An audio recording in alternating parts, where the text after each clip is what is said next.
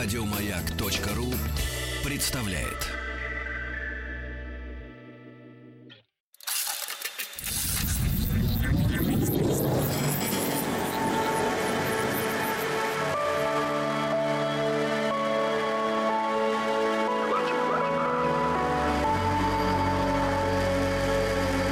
Стаховский лайф на маяке. Это «Объект-22», я Евгений Стаховский, и сегодня здесь 45-я серия цикла посвященного необычным, незаурядным, из ряда вон смертям, хотя внутри этого цикла у нас тут несколько серий назад образовался своеобразный цикл. В цикле продолжаем изучать историю каннибализма. Ну, как так само собой получилось. В какой-то момент вышли на эту тему, и, в общем, она меня так увлекла, что я, конечно, пошел посмотреть, что там вообще в истории на этот предмет э, присутствует. И вот сегодня уже третий раз обратимся к каннибализму, к некоторым э, моментам, элементам, не знаю, как угодно это можно называть. В общем, каким-то событиям, которые происходили в разное время, и мы добрались где-то уже приблизительно до 16 века.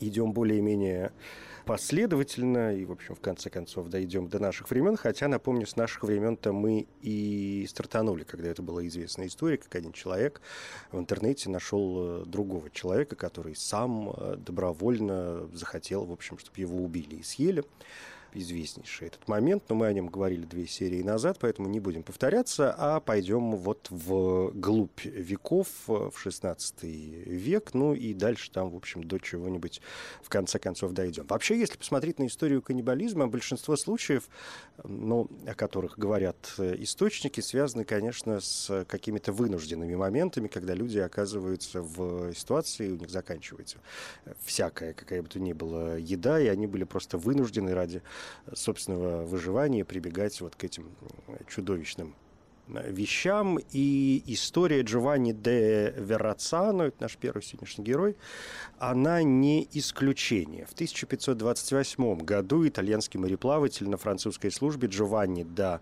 Верацано был убит и съеден индейцами-карибами на острове Гваделупа.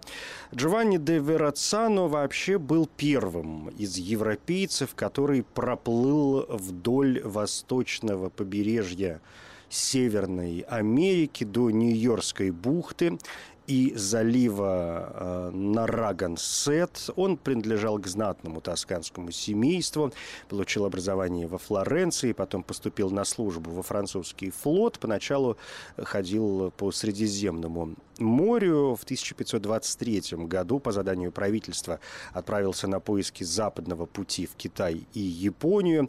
В начале марта 1524-го Верацану на корабле «Дофин» достиг мыса Страха. Это Северная Каролина.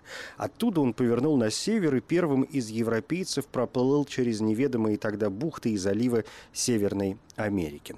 Его путешествие закончилось на Ньюфаундленде всего за несколько месяцев до того, как в те воды наведался Эштеван Гомеш, португалец на испанской службе. По возвращении в Диеп в июле 1524-го Верацана описал свое путешествие в послании к королю, которое, впрочем, изобилует неточностями. В 27 году 16 века он ходил в Бразилию за красным сандалом, а весной 28-го вместе с братом Джероламо направился на исследование Флориды и Багамских островов. Путешественники бросили якорь в бухте одного из Антильских островов, вероятно, это была Гваделупа, но после высадки на берег были перебиты враждебно настроенными туземцами. Принято считать, что Верацана был съеден каннибалами. Насчет подлинности послания Верацана королю долгое время шли споры, поскольку, курсируя вдоль восточного побережья Америки, он не заметил ни Гудзона, ни Чесапикского залива, зато у побережья Каролины нашел несуществующее так называемое море Верацану, которое с подачи его брата-картографа надолго стало атрибутом карт Америки. Англичане старались не придавать значения плаванию Верацана, старались лишний раз не вспоминать о нем, поскольку все открытые земли он объявил собственностью французской короны, и англичанам это, разумеется, не нравилось. И по этой причине и в Соединенных Штатах репутация первооткрывателя Новой Англии закрепилась за британцем Хадсоном, ну, который э, в другом, в другой транскрипции известен как Гудзон. И вот только после Второй мировой войны стали предприниматься усилия по восстановлению исторической справедливости, имя Верацану вернулось из забвения. И в честь итальянского путешественника назван мост э, Веразану, соединяющий Бруклин с э, Статен-Айлендом, а также э, более чем двухкилометровый мост через Нарагансетский залив. А день высадки Верацану на Статен-Айленд, это 7 апреля, отмечается в Нью-Йорке как э, день Верацану.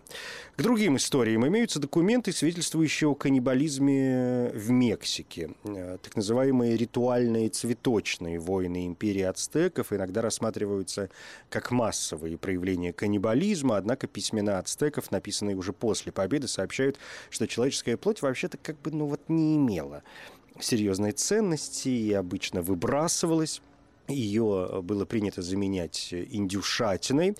И в наличии есть только два документа ацтеков на этот счет. Один из кодекса Рамира, другой наиболее детальный от Хуана Баутиста де Помара, внука Нисау Альпилли из Текскоко. Эти документы немного различаются. Хуан Баутиста писал, что после жертвоприношения воины ацтеков получали тело жертвы, затем они варили его, чтобы отделить плоть от костей, потом нарезали мясо на очень мелкие кусочки, отслали их важным людям, возможно, даже в другие города. Получатели редко ели то мясо, принимая его, тем не менее, как оказанную честь, но мясо, опять же, само по себе ценности не представляло. Взамен воин получал украшения, расшитые одеяла, дорогие перья, рабов, и таким образом целью было просто поощрить удачливых воинов. В год э, проводилось только две церемонии жертвоприношения, и хотя империя ацтеков носила название царства каннибалов, нет очевидных фактов, что эта традиция была распространена повсеместно. Ацтеки, кроме того, считали, что людоедские племена преимущественно находятся на юге Мексики. Есть один известный рисунок, который показывает акт каннибализма, и он э, демонстрирует ацтека, поедаемого дикарями южного племени при э, осаде Теночтитлана в городе был страшнейший голод. Согласно документам, люди питались ящерицами, травой, насекомыми или пили грязную воду из озера, но при этом нет никаких свидетельств о поедании метричины. А вот монах Диего де Ланда писал о проявлении каннибализма в Юкатане, Юкатан до и после завоевания. И там были приведены аналогичные записи Пурчаса из колумбийского города Попаян и Маркизских островов Полинезии, где человеческая плоть называлась почему-то удлиненная свинья. И есть записи капитана Сержипи из Бразилии, который писал, что вот они едят человеческую плоть, как только им удается добыть ее. Если у женщины случается выкидыш, то плод тоже, господи, ужас какой, плод тоже немедленно поедают. Если она рожает, она перерезает пуповину морской раковины и варит вместе с последом, впоследствии съедая и то, и другое.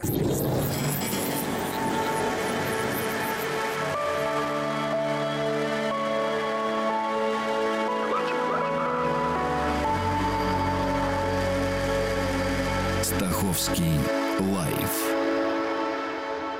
на маяке. Историк Казимир Валишевский писал об осажденных в 1612 году в Кремле поляках и литвинов. Он э, говорит следующее, я цитирую. «Они выкапывали трупы, потом стали убивать своих пленников, а с усилением горячечного бреда дошли до того, что начали пожирать друг друга. Это факт, не подлежащий ни малейшему сомнению. Очевидец Будзило сообщает о последних днях осады невероятно ужасные подробности, которых не мог выдумать. Будзило называет лиц отмечает числа. Лейтенант и Гайдук съели каждый по двое своих сыновей. Другой офицер съел свою мать. Здесь восклицательный знак. Сильнейшие пользовались слабыми, а здоровые больными. Ссорились из-за мертвых и к порождаемым жестоким безумием раздорам примешивались самые удивительные представления о справедливости. Один солдат жаловался, что люди из другой роты съели его родственника, тогда как по справедливости им должен был питаться он сам с товарищами. Обвиняемые ссылались на права полка на труп однополчанина, Ленина, и полковник не решился прекратить эту распрю, опасаясь, как бы проигравшая тяжбу сторона из мести за приговор не съела судью.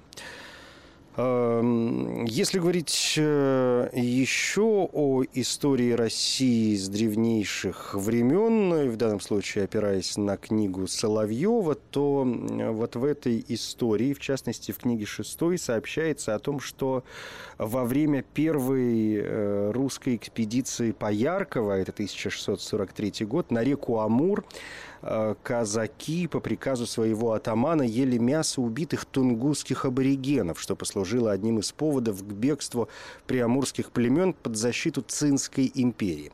Вот что пишут источники вообще об этом походе. По Зее к июню 1644 года казаки Пояркова спустились к реке Амур, которую ошибочно приняли за Шилку.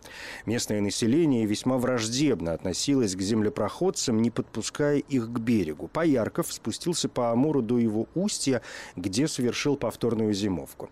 На Среднем Амуре Поярков встретил земледельческий народ э, дючеров, ополчение которых в устье Сунгари истребило разведывательный отряд землепароходцев. Погибло 20 казаков.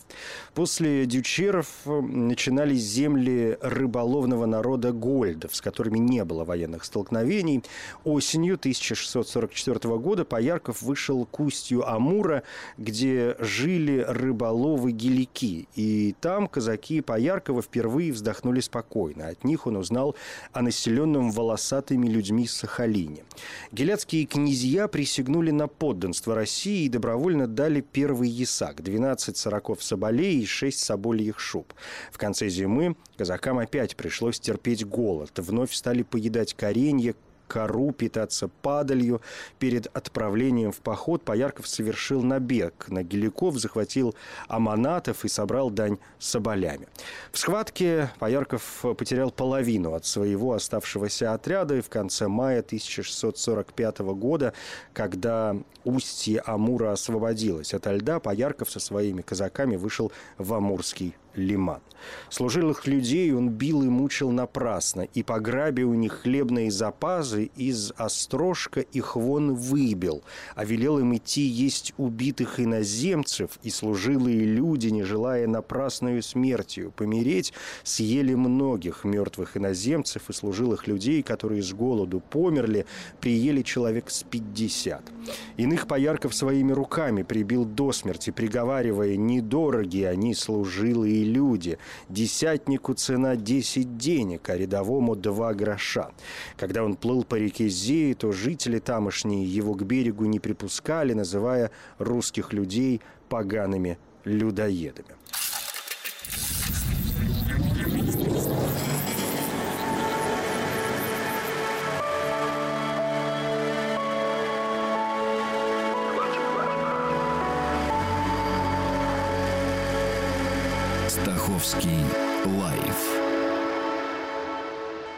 Маяке. Ховард Зин в своей книге «История народа Соединенных Штатов» описывает каннибализм среди первых поселенцев британской колонии Джеймстаун, это штат Виргиния, 1607 год. А вот в Нидерландах э, в год бедствий 1672, когда страна подверглась нападению со стороны Франции и Англии в э, франко-голландскую войну, или также ее называют Третьей англо-голландской войной, Ян Девит был убит выстрелом в шею, его обнаженное тело было повешено и обезображено, а сердце выставлено на всеобщее обозрение. Его брат был также э, подстрелен, заживо выпотрошен, голова размозжена, его обнаженное тело было повешено и частично съедено разъяренной толпой. Это вообще чудовищная история. Если подробнее, то Ян Девид – это 17 э, век, середина 17 века. Это он был государственным деятелем, в 1653 году занявшим пост великого пенсионария провинции Голландия. На протяжении 20 лет, пока он фактически стоял у руля Соединенных провинций, Ян Девит отставил позиции Голландии в торговом и колониальном противостоянии со стремившейся поглотить ее Англией, которая вылилась в две войны между странами. В 1672 году Людовик XIV неожиданно вторгся в пределы объединенных провинций, объединив свои усилия с Англией. Началась так называемая Голландская война. Английскому флоту Нидерланды сопротивлялись успешно, а вот на суше затормозить наступление французов помогло лишь разрушение дамб, из-за чего были затоплены значительные территории находящиеся ниже уровня моря. Французы успели захватить четыре провинции из семи, и народ, доселе поддерживавший Девита, стал обвинять его в иностранной оккупации. Генеральные штаты отдали полномочия штат-гальтера Вильгельму Аранскому, который стал Вильгельмом III, по обвинению в заговоре против него в июле 1672 года опять схватили Корнелиса де Витта. Корнелис не признал своей вины даже под пытками, не оговорил себя и был приговорен к ссылке. А под давлением оранжистов Ян де Вит 4 августа вынужден был уйти с поста великого пенсионария. 20 числа он вышел из дома, чтобы попрощаться с братом, ожидавшим своей участи в тюрьме Гааги. Его остановила толпа пьяных э, оранжистов, среди которых оказался и единственный свидетель по делу Корнелиуса, цирюльник Вильгельм Тичелар. Они требовали расправы над Корнелисом, а тут Тичелар выкрикнул, что к заговору против Аранского причастен и Ян Девид. Его, конечно, моментально схватили, а Корнелиса выволокли из тюрьмы, после чего обоих принялись жестоко избивать. Убив обоих братьев, начали резать их на куски, жарить на разведенном тут же костре, поедать и скармливать собакам. Пальцы братьев продавались как сувениры. В тело Корнелиса засунули дохлую кошку, после чего останки братьев Дэвид вывесили на всеобщее обозрение, подвесив кверх ногами. Об этих э, событиях, ну, правда, без вот натуралистических э, подобного рода деталей повествует в том числе и Александр Дюма в своем романе «Черный тюльпан». Если вы читали, то, может быть, помните. Ну, а год гибели братьев Дэвид вошел в национальную историю как год бедствий.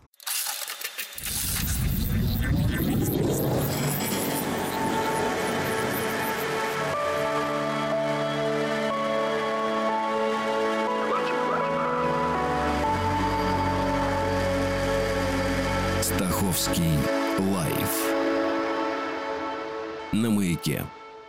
Это «Объект-22», я Евгений Стаховский. Здесь 45-я серия цикла, посвященного неожиданным, необычным, неординарным, из ряда вон э, смертям. От э, персоналей, вот уже третью серию подряд, мы перешли к изучению э, в таком в историческом смысле очень неприятного явления, а именно каннибализма.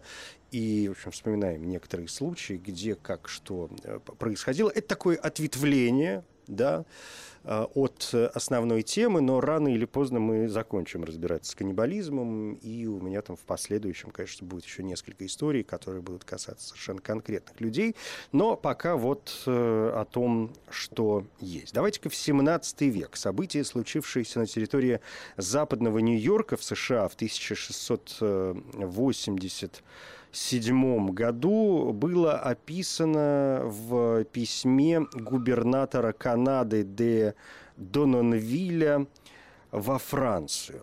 Вот что он пишет. 13 июля, примерно в 4 часа дня, пройдя два опасных перевала, мы приблизились к третьему, где были атакованы восемью сотнями э, Сенеков, 200 из которых пытались зайти к нам в тыл, а остальные силы атаковали нас спереди. Но оказанное нам сопротивление навеяло такой страх, что они вскоре вынуждены были спасаться бегством. Наши войска были настолько утомлены необычайной жарой и длинным переходом, что мы решили стать лагерем на один день. Нам довелось увидеть обычные зверства дикарей, которые расчленяли тела на четверти, как в мясной лавке, чтобы засунуть их в котел. Наши мерзавцы Отуайи, это оттавские индейцы, особенно отличались своим варварством и трусливостью, потому как они удирали с поля боя. А вот в 1763 году во время восстания э, Пантиака один из схваченных английских солдат был съеден в ходе ритуала местными каннибалами. Восстание Пантиака – это восстание североамериканских индейцев, которые были недовольны британской колониальной политикой. В нем участвовало несколько племен, проживавших на территориях в регионе Великих озер, а также современных штатов Иллинойс и Огайо, которые до Семилетней войны контролировали французы. Восстание получило название по имени вождя племени Оттава э, Пантиака, одного из лидеров индейцев, выступивших против англичан. Активные боевые действия начались как раз в 1763 году, сразу по окончании франко-индейской войны Североамериканского театра Семилетней войны 1754-63 годов и были спровоцированы командующим британской армией генералом Амхерстом, который был склонен считать индейцев завоеванным народом. В мае 1763 года индейцы атаковали большое количество британских фортов и поселений. Восемь из них было сожжено. Сотни э, прибывших на новые территории английских колонистов были захвачены в плен или убиты, остальные бежали на восток. К 1964 году восстание в основном было подавлено, но переговоры с индийскими племенами продолжались еще два года и, в частности, привели к формальному запрету для английских колонистов захватывать земли индейцев к западу от гор Апалачи. В ходе подавления восстания индейцев в Северной Америке англичанами было вновь применено биологическое оружие. Первые случаи раздачи и продажи коренным жителям Америки зараженной одежды и тканей известны еще в 30-х годах 17 э, простите, 18 века. Тогда ОСПА уничтожила несколько племен, и вот этим опытом и решил воспользоваться генерал Амхерст по его приказу индейцам в районе форта Пит, это современный город Питтсбург, были выданы выданы одеяла, зараженные вирусом оспы. В Новой Зеландии в 1809 году 66 пассажиров и членов экипажа Брига Бойт были убиты и съедены агрессивными представителями народа Маори на северном полуострове Вангароа. Это была так называемая Уту, то есть месть э, за то, что одного туземца высекли кнутом, когда тот отказался работать в рейсе э, судна из Австралии. И этот случай знаменит как наиболее кровавое массовое убийство в истории Новой Зеландии. Вообще история там довольно занятная. Она, собственно говоря, и эм, вошла в, в такую в мировую историю под названием «Резня на Бойде». Резня на Бойде – это вот массовое убийство пассажиров и экипажа британского судна «Бойд» маурийцами, э, которое произошло в 1809 году в Ангароа на северном острове Новой Зеландии. Британский бриг «Бойд» оказался у берегов Новой Зеландии с целью сбора раковин каури. Кроме экипажа, на борту находились также пассажиры, всего порядка 70 человек. Среди них был и сын местного маурийского вождя Теара, которого англичане крестили крестили под именем Джордж. Он возвращался из Австралии, где пробыл некоторое время и поступил на борт Бойда матросом, чтобы отработать свое путешествие. Конфликт между ним и капитаном, вероятно, стал одной из главных причин трагедии. Джордж Э, или Теара отказался исполнять приказы капитана, который требовал от него грязной работы, сославшись на благородное происхождение, из-за непослушания был выпорот и заперт в карцер.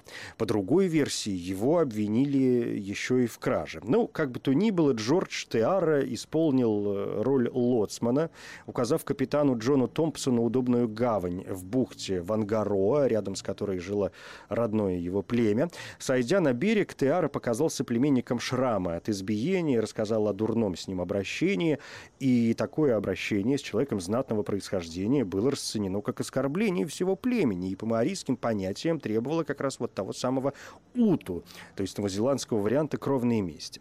Между тем, капитан Джон Томпсон, не подозревавший об истинных чувствах э, Маури, стал на якорь в бухте Вангароа. Маури во главе с вождем Пиу-Пиу, отцом Теара, никак не проявили своей обиды, затаили. Напротив, они были с англичанами весьма радушны, гостеприимны, предложив свои услуги в качестве лоцманов и проводников. Вскоре Джон Томпсон решил исследовать впадавшую в бухту речку и снарядил для этого две лодки, лично возглавив экспедицию. Маурийцы вызвались показать дорогу. Лодки с европейскими моряками, во главе которых был сам Томпсон, заманили вглубь острова, и все англичане, находившиеся на них, были перебиты. Обстоятельства убийства остаются неизвестными, но, как показали последующие события, оно было заранее и хорошо обдумано. Маурийские воины сняли с трупов одежду, сели в лодки сами и направились обратно к кораблю, когда начало темнеть. Хитрость сработала. Экипаж не поднял тревоги. Очевидно, в сумерках моряки решили, что капитан возвращается, как и отплывал в сопровождении Маури. Внезапная атака застала моряков совершенно неожиданно. И в итоге превратилась в самое настоящее избиение. Несколько человек спаслись от Маури, вскарабкавшись высоко по такелажу, куда те не осмелились за ними последовать. Пятеро матросов, скрывшихся в такелаже, видели, как маурийцы расправились с их товарищами и забрали тела, а также многие ценные вещи с корабля. Не решаясь спуститься, они наутро увидели входившую в бухту пирогу, в которой находился другой маурийский вождь Тепахи, который сотрудничал раньше с европейцами. Он снял с опустевшего судна пятерых уцелевших и попытался увести их в свое селение, но вангаруасские маури догнали его и принудили вернуть европейцев им, и все, кроме одного человека, были немедленно убиты. Кроме того, остались живы еще четыре человека, в том числе два ребенка, уведенные Маури в свою деревню. Само судно Маури несколько дней грабили, пока из-за неосторожных попыток использовать мушкеты не произошел взрыв пороховых складов. Вождь Тепахи, хотя не сумел спасти моряков, все же сообщил британцам о судьбе Бойда и через несколько недель в Вангароа пришел корабль «Эдинбург». Его капитан отчасти силой, отчасти хитростью сумел добиться выдачи четырех уцелевших пленников. Пятого Маури к тому времени уже убили. Ну и, конечно, ему удалось заполучить судовые бумаги. Это было не первое, надо сказать, убийство европейских моряков маурийцами – еще в 1772 году Маури убили французского капитана Марка Жозефа Мариона и 25 его товарищей. Но впервые аборигены сумели полностью захватить и уничтожить целый европейский корабль. Гибель Бойда вместе с рассказами выживших получила широкую известность. Вероломство, предшествовавшее убийству, усилило существовавшее и до этого среди европейцев убеждение, что маурийцам невозможно доверять. Кроме того, тела убитых европейцев Маури употребили в пищу, еще раз подтвердив свою склонность к каннибализму. За Новой Зеландией закрепилось неофициальное название «Острова людоедов», которое держалось долгое время. Многие из английских моряков Тихого океана Кроме того, считали, что Маури заслуживают сурового наказания, которое не осуществил капитан Эдинбурга.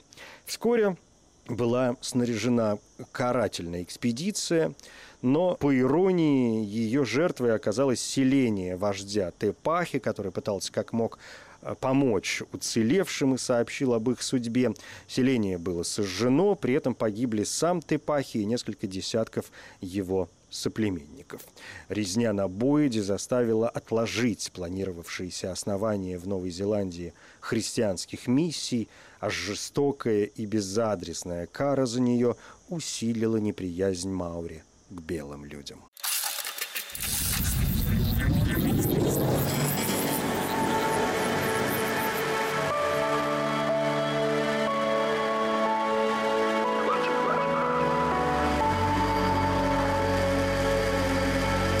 Стаховский лайф на маяке.